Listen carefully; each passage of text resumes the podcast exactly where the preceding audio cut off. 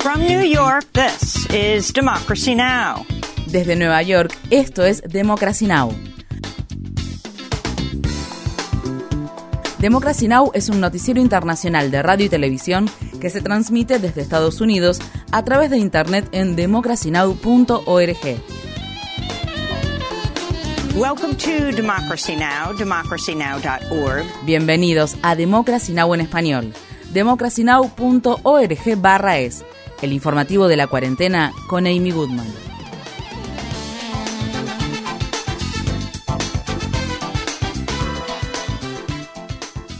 En Estados Unidos, el número de muertos por las lluvias torrenciales e inundaciones que tuvieron lugar la semana pasada en el estado de Kentucky aumentó a 28, entre los que se encuentran varios menores. El domingo, el gobernador del estado, Andy Beshear, dijo en el programa Meet the Press de la cadena NBC News que los equipos de rescate enfrentan semanas de trabajo. Los meteorólogos pronostican más lluvias para los próximos días. Esta es una de las inundaciones más devastadoras y mortales que hemos visto en nuestra historia. Con el nivel de agua que hay, vamos a seguir encontrando cuerpos sin vida durante semanas. Muchos cuerpos fueron arrastrados cientos de metros, quizás más de medio kilómetro, desde el lugar donde desaparecieron.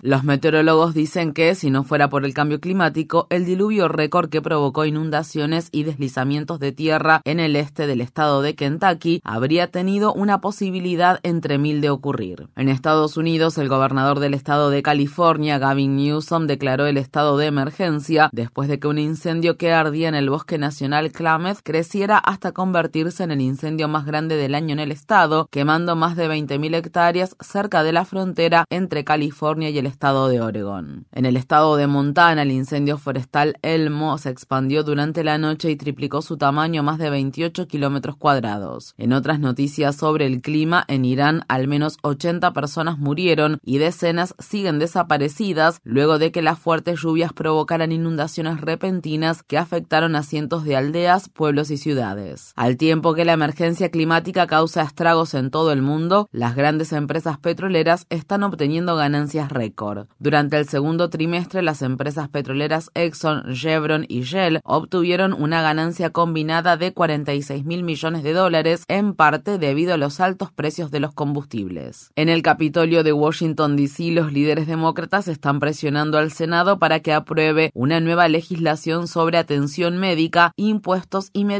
para enfrentar la crisis del cambio climático antes del viernes, ya que ese día los senadores inician su receso de verano. La semana pasada, el líder de la mayoría demócrata del Senado, Chuck Schumer, anunció un acuerdo sorpresa con el senador demócrata conservador del estado de Virginia Occidental, Joe Manchin, sobre un paquete de políticas internas con proyección a 10 años y con un presupuesto de 739 mil millones de dólares que busca reducir las emisiones de carbono de Estados Unidos en aproximadamente un 40% para finales de esta década. Ahora todos los ojos están puestos en la senadora demócrata del estado de Arizona, Kirsten Cinema, quien aún no ha anunciado si apoyará la legislación. En otras noticias del Capitolio, la Cámara de Representantes de Estados Unidos aprobó por un estrecho margen una nueva prohibición de las armas de asalto. El proyecto de ley ahora se dirige al Senado, donde las expectativas de que prospere son bajas.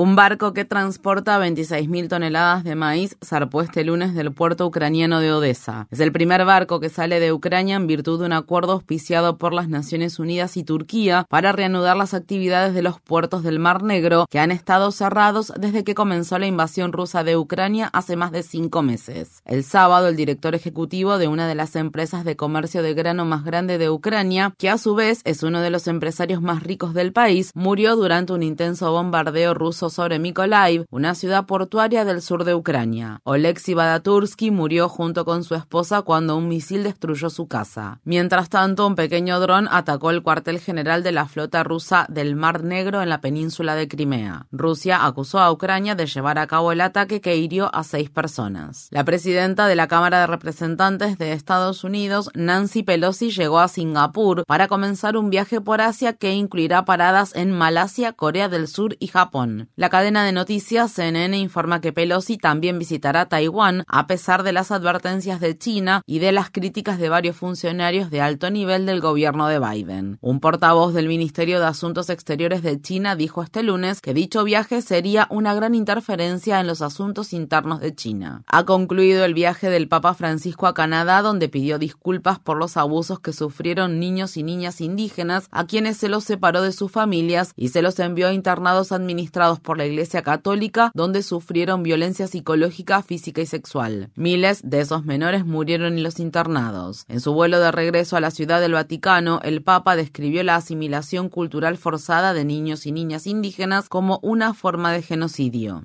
Eh, Pedí perdón. Pedí perdón por lo ocurrido, que fue un genocidio. Condené lo que se hizo, llevarse a los menores y tratar de cambiar su cultura, sus mentes, cambiar sus tradiciones, raza y toda una cultura. Una raza, diciamo così, tutta una cultura, ¿no?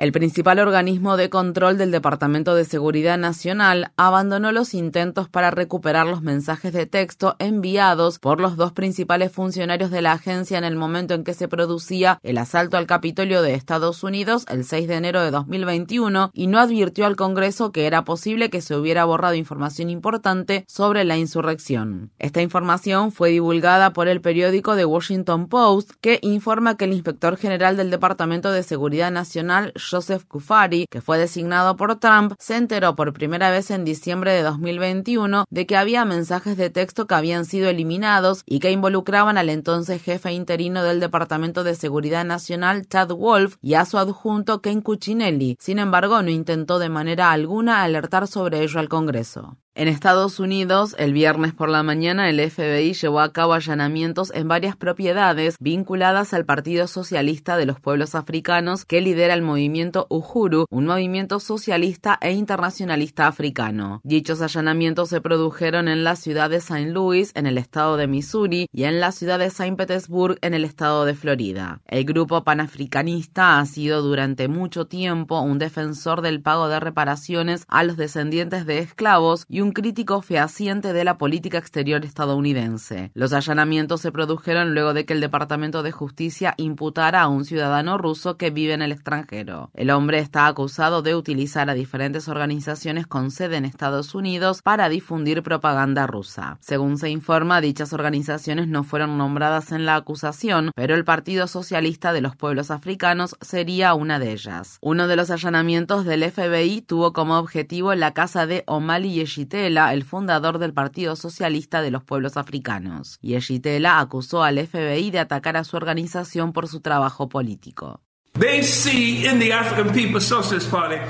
Ven en el Partido Socialista de los Pueblos Africanos una vanguardia de la lucha por la liberación de nuestro pueblo. Lo ven no solo por lo que hacemos aquí en Estados Unidos, sino porque tenemos el descaro de hacer las cosas como Marcus Garvey, como Malcolm X, y llevar la lucha de los negros alrededor del mundo.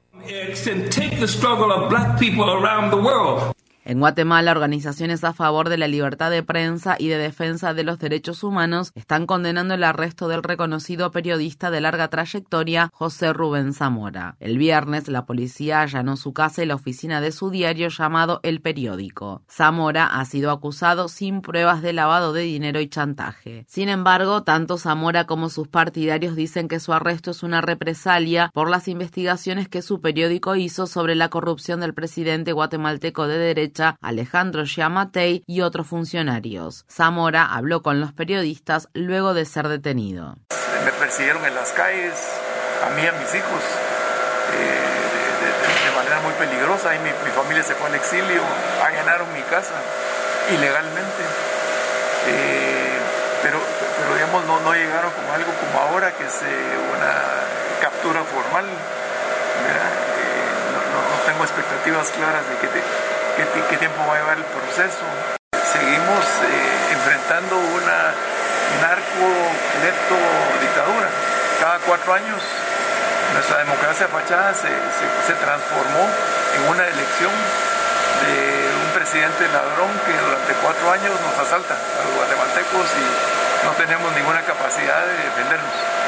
Bill Russell, leyenda del baloncesto y activista por los derechos civiles, ha fallecido a los 88 años. Como jugador, ayudó a transformar el baloncesto al llevar a los Boston Celtics a ganar 11 campeonatos de la NBA durante sus 13 años de carrera. En 1967 se convirtió en el primer entrenador negro de la NBA. Fuera de la cancha, Russell fue durante mucho tiempo un defensor de los derechos civiles. En 1961 lideró un boicot a un partido que se disputaba en el estado de Kentucky después de que a dos de sus compañeros negros les negaran el servicio en el hotel donde se alojaban. En 1963, Russell participó en la marcha sobre Washington. También se pronunció en contra de la segregación racial en las escuelas y del racismo que se sufría en Boston, ciudad que describió como un lugar traumatizante para vivir. Nichelle Nichols, la pionera actriz negra que dio vida a la teniente Uhura en Star Trek, ha fallecido a los 89 años. Nichols fue una de las primeras mujeres negras en tener un papel principal en televisión. En la década de 1960, uno de sus mayores admiradores fue el doctor Martin Luther King, quien le dijo, Cuando te vemos, nos vemos a nosotros mismos y nos vemos inteligentes, hermosos y orgullosos. Años después, Nichols trabajó con la NASA para ayudar a la agencia espacial a reclutar a mujeres y personas de color.